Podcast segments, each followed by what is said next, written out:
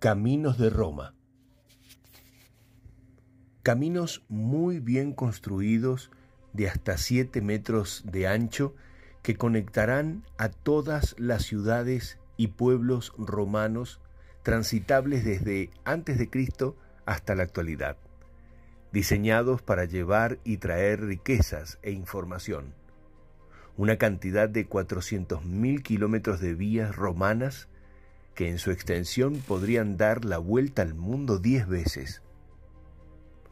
Los caminos de Roma son una señal que hoy perdura a pesar de los años. La base del imperio. El gran imperio romano, 27 a.C., 476 después de Cristo, nos permite conocer cuál es la real base del éxito de su historia que impacta en el presente de nuestras civilizaciones. Roma sostuvo su avance gracias a su mística. Todos recibían y respetaban la historia inicial de Rómulo y Remo desde el 750 a.C. Religión. Creada para el orden social, doctrina delineada a imagen y semejanza de la creencia griega.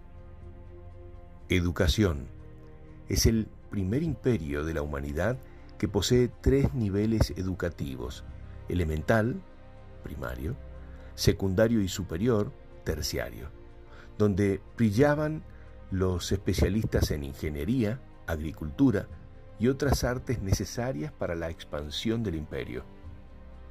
Comunicación eficaz. Se preparaban a personas en oratoria, quienes eran los encargados de hablar en nombre de Roma. Tecnología aplicada, acueductos, baños, además de formas innovadoras y eficaces de cultivos. Fuerza militar. La primera fuerza militar con paga periódica. Entrenados ejércitos con el mejor armamento en la época, cuyo orden y técnica eran de temer. La base de tu imperio.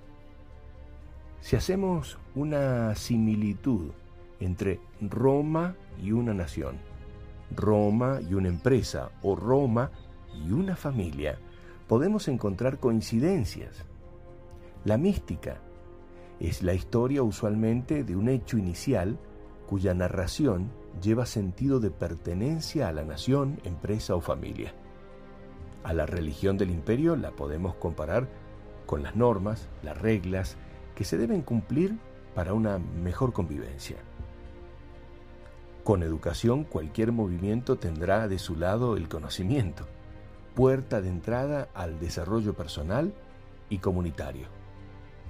La información clara y eficaz es fundamental para poner a favor una herramienta clave, la comunicación.